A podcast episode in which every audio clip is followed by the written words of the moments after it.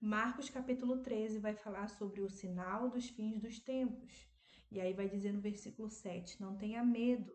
Versículo 10: É necessário que antes o evangelho seja pregado a todas as nações. Você tem compartilhado da palavra de Deus? Você tem é, agido em cima desse versículo? Compartilhando com os seus amigos, com os seus familiares, com as pessoas que você vai conhecendo ao decorrer é, da sua vida? O versículo 13 vai falando: Todos odiarão vocês por minha causa, mas aquele que perseverar até o fim será salvo. A gente vai ser odiado, a gente vai ser perseguido, mas se a gente perseverar até o fim, a gente vai ser salvo. Essa parte B do versículo eu acho tão lindo. Através da perseverança, nós vamos nos encontrar com o amado das nossas almas e passar a eternidade com ele. O capítulo vai continuar no versículo 18 fala: Orem para que essas coisas não aconteçam no inverno.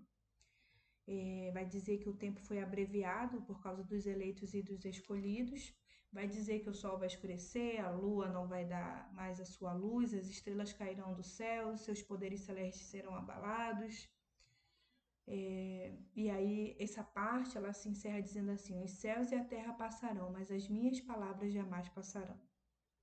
E aí vai falar: o dia e a hora são desconhecidos. Fiquem atentos, vigiem.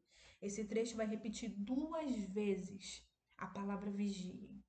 E a gente começou as, considerações com não tenha medo, tá?